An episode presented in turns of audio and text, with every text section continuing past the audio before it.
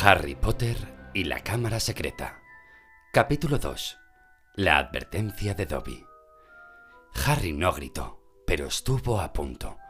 La pequeña criatura que yacía en la cama tenía unas grandes orejas, parecidas a las de un murciélago, y unos ojos verdes y saltones del tamaño de pelotas de tenis.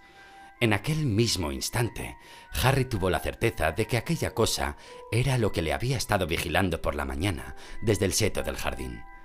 La criatura y él se quedaron mirando uno al otro, y Harry oyó la voz de Dudley proveniente del recibidor. ¿Me permiten sus abrigos, señor y señora Mason? Aquel pequeño ser se levantó de la cama e hizo una reverencia tan profunda que tocó la alfombra con la punta de su larga y afilada nariz. Harry se dio cuenta de que iba vestido con lo que parecía un almohadón viejo, con agujeros para sacar los brazos y las piernas. Esto... Hola, saludó Harry azorado. ¡Harry Potter! dijo la criatura con una voz tan aguda que Harry estaba seguro de que se había oído en el piso de abajo. Hace mucho tiempo que Dobby quería conocerle, señor. Es un gran honor. gracias, respondió Harry, que avanzando pegado a la pared, alcanzó la silla del escritorio y se sentó. A su lado estaba Hedwig, dormida en su gran jaula. Quiso preguntarle, ¿quién es usted? Pero pensó que sonaría demasiado grosero. Así que dijo, ¿quién es usted? Dobby, señor. Dobby a secas. Dobby, el elfo doméstico, contestó la criatura. ¿De verdad? dijo Harry. Mm, bueno, no quisiera ser descortés, pero no me conviene precisamente ahora recibir en mi dormitorio a un elfo doméstico.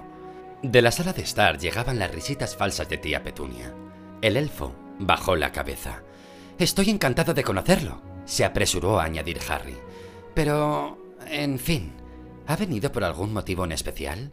Sí, señor, contestó Dobby con franqueza. Dobby ha venido a decirle... Eh, señor, no es fácil, señor.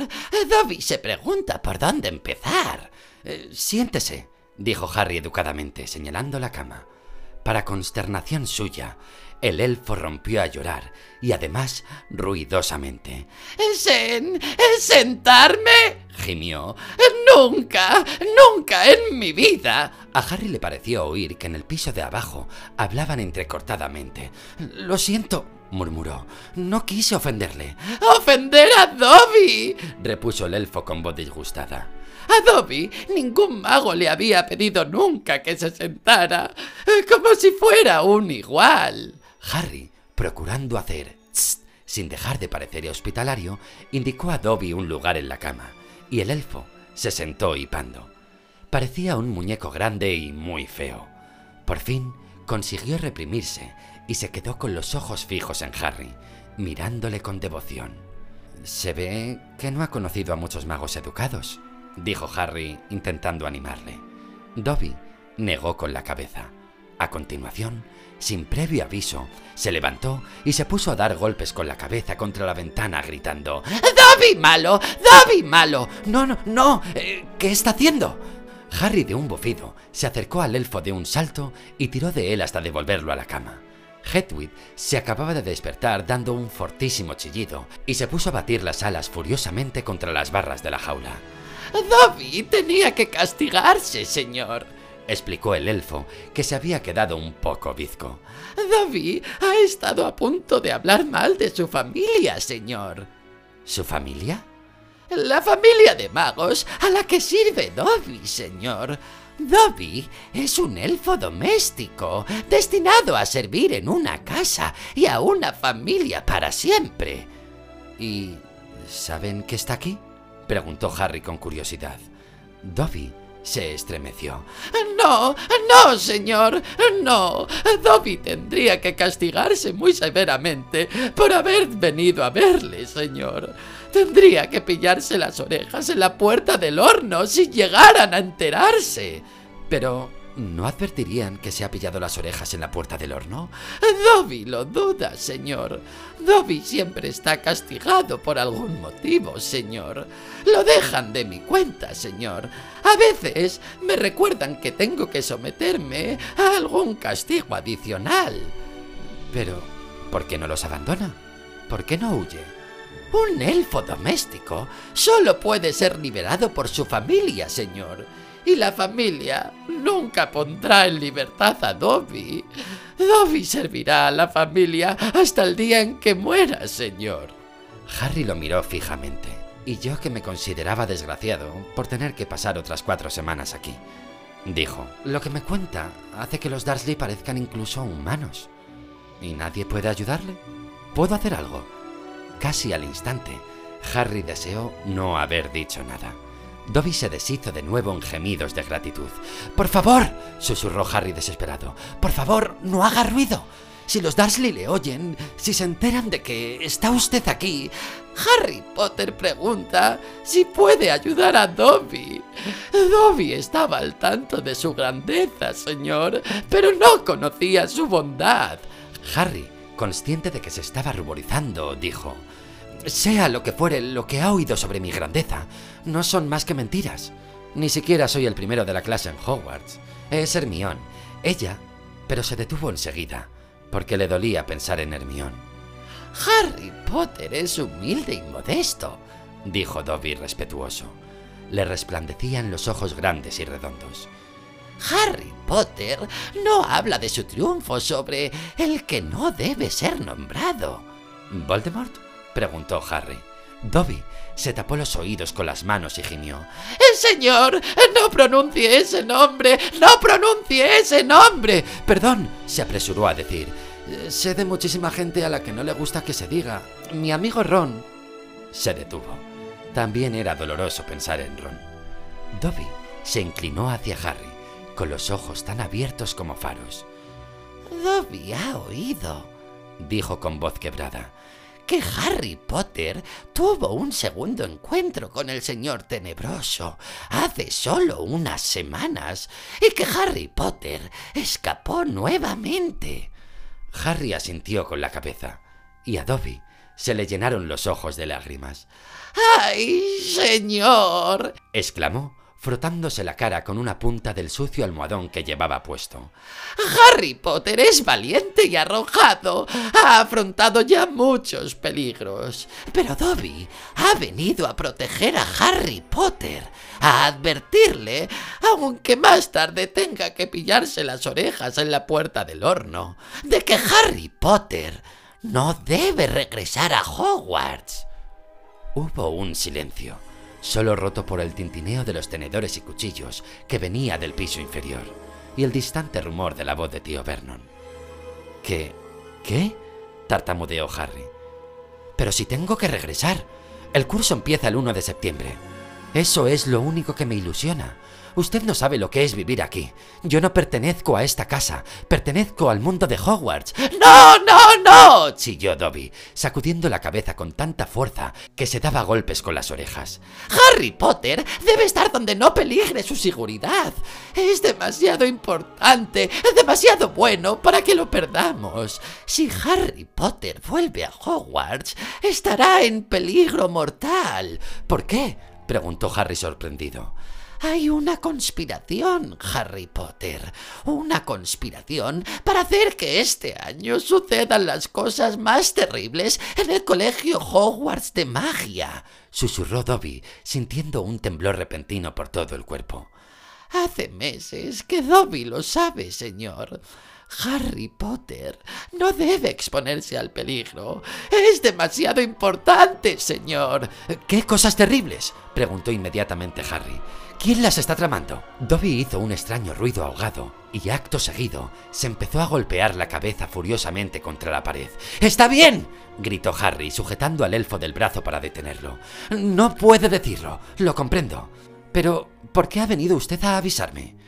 Un pensamiento repentino y desagradable lo sacudió. Un momento.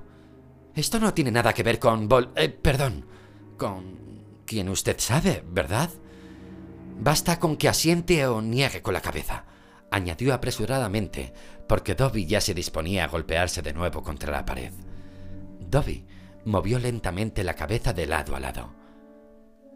No, no se trata de aquel que no debe ser nombrado, señor. Pero Dobby tenía los ojos muy abiertos y parecía que trataba de darle una pista. Harry, sin embargo, estaba completamente desorientado. Él no tiene hermanos, ¿verdad? Dobby negó con la cabeza, con los ojos más abiertos que nunca. Bueno, siendo así, no puedo imaginar quién más podría provocar que en Hogwarts sucedieran cosas terribles, dijo Harry. Quiero decir que...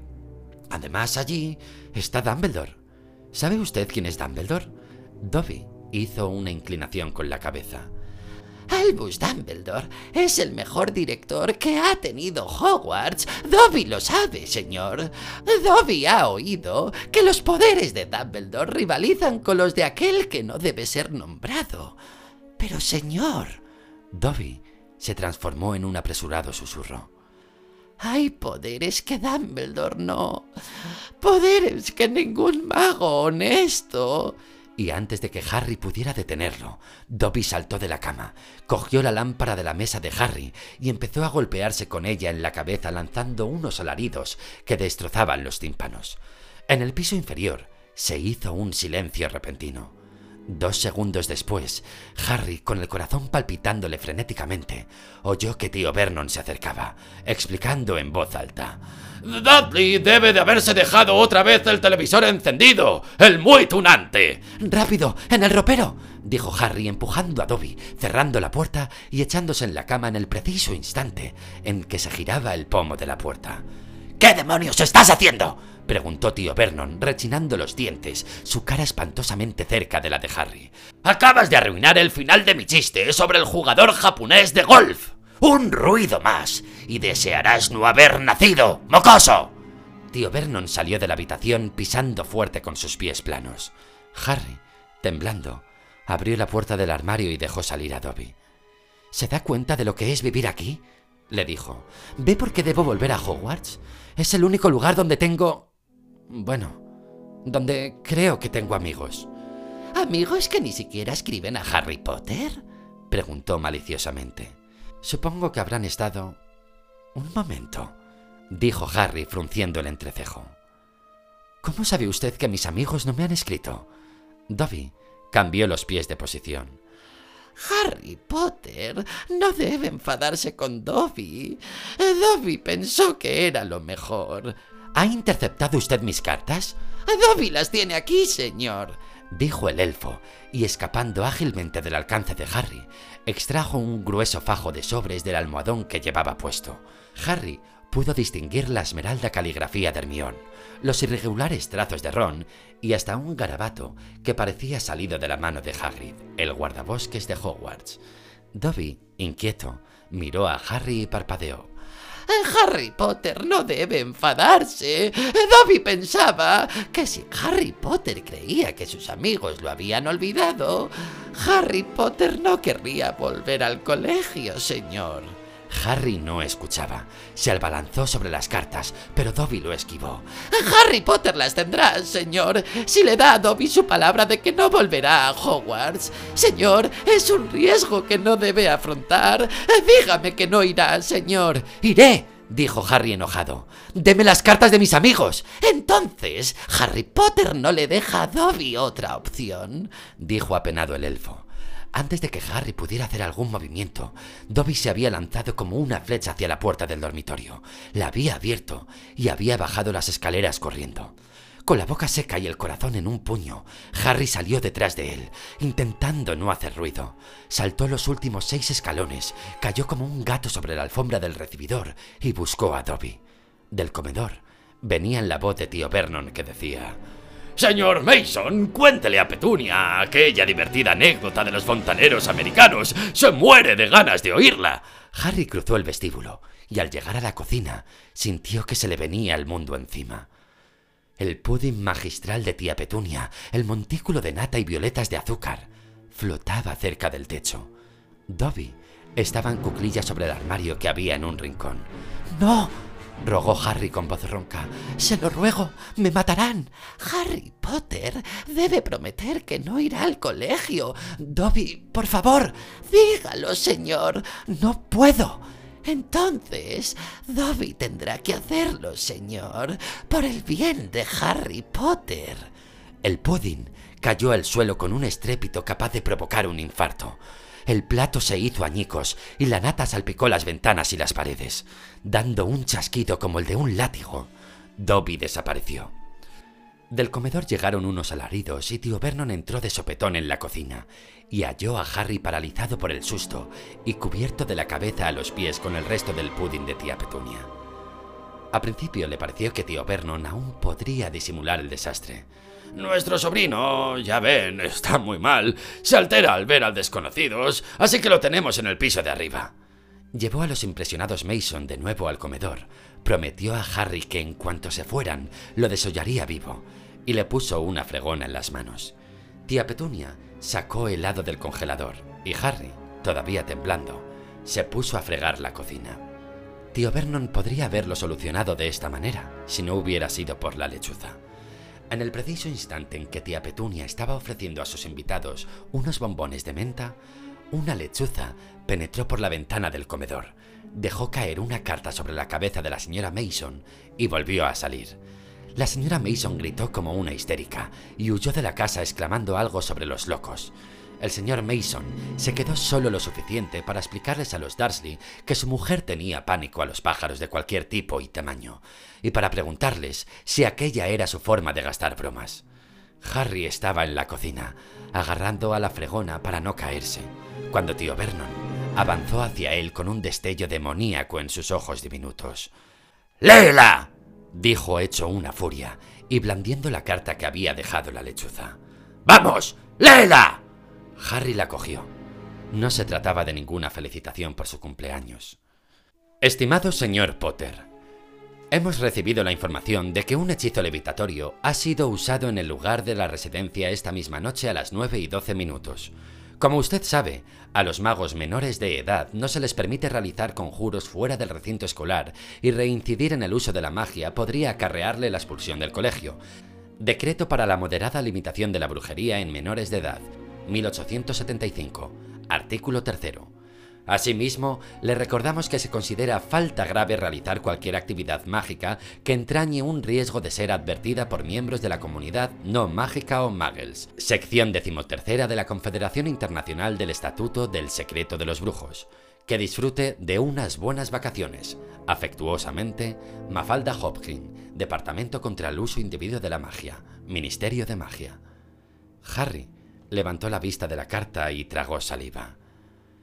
No nos habías dicho que no se te permitía hacer magia fuera del colegio, dijo tío Vernon, con una chispa de rabia en los ojos. Olvidaste mencionarlo. Un grave descuido, me atrevería a decir. Se echaba por momentos encima de Harry como un gran bulldog, enseñando los dientes.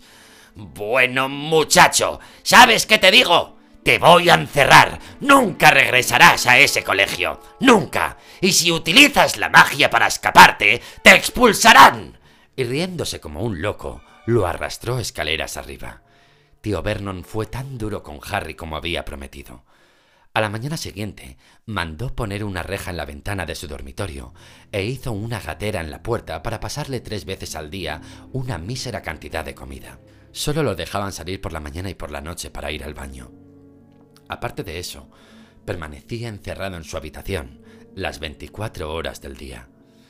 Al cabo de tres días, no había indicios de que los Dursley se hubieran apiadado de él, y Harry no encontraba la manera de escapar de su situación. Pensaba el tiempo tumbado en la cama, viendo ponerse el sol tras la reja de la ventana, y preguntándose entristecido qué sería de él. ¿De qué le serviría utilizar sus poderes mágicos para escapar de la habitación si luego los pulsaban de Hogwarts para hacerlo? Por otro lado, la vida en Private Drive nunca había sido tan penosa. Ahora que los Dursley sabía que no se iban a despertar por la mañana convertidos en murciélagos, había perdido su única defensa. Tal vez Dobby lo había salvado de los horribles sucesos que tendrían lugar en Hogwarts, pero tal como estaban las cosas, lo más probable era que muriese de inanición. Se abrió la gatera y apareció la mano de tía Petunia, que introdujo en la habitación un cuenco de sopa de lata. Harry, a quien las tripas le dolían de hambre, saltó de la cama y se abalanzó sobre el cuenco. La sopa estaba completamente fría, pero se la bebió la mitad de un trago. Luego se fue hasta la jaula de Hedwig y le puso en el comedero vacío los trozos de verdura embebidos del caldo que quedaban en el fondo del cuenco. La lechuza erizó las plumas y luego lo miró con expresión de asco intenso. No debes de desperdiciarlo. Eso es todo lo que tenemos, dijo Harry con tristeza. Volvió a dejar el cuenco vacío en el suelo, junto a la gatera, y se echó otra vez en la cama, con casi más hambre que la que tenía antes de tomarse la sopa. Suponiendo que siguiera vivo cuatro semanas más tarde, ¿qué sucedería si no se presentaban Hogwarts? ¿Enviarían a alguien a averiguar por qué no había vuelto? ¿Podrían conseguir que los Dursley lo dejaran ir? La habitación estaba cada vez más oscura. Exhausto, con las tripas rugiéndole y el cerebro dándole vueltas a aquellas preguntas sin respuesta, Harry concilió un sueño agitado. Soñó que lo exhibían en un zoo, dentro de una jaula con un letrero que decía Mago menor de edad. Por entre los barrotes, la gente lo miraba con ojos asombrados, mientras él yacía débil y hambriento sobre un jergón. Entre la multitud veía el rostro de Dobby y le pedía ayuda a voces. Pero Dobby se excusaba diciendo Harry Potter está seguro en este lugar, señor. y desaparecía. Luego llegaban los Dursley, y Dudley repiqueteaba los barrotes de la jaula riéndose de él. ¡Para! dijo Harry, sintiendo el golpeteo de su dolorida cabeza. Déjame en paz. Basta ya, intento dormir. Abrió los ojos. La luz de la luna brillaba por entre los barrotes de la ventana, y alguien, con los ojos muy abiertos, lo miraba tras la reja. Alguien con la cara llena de pecas, el pelo cobrizo y la nariz larga. Ron Weasley estaba afuera en la ventana.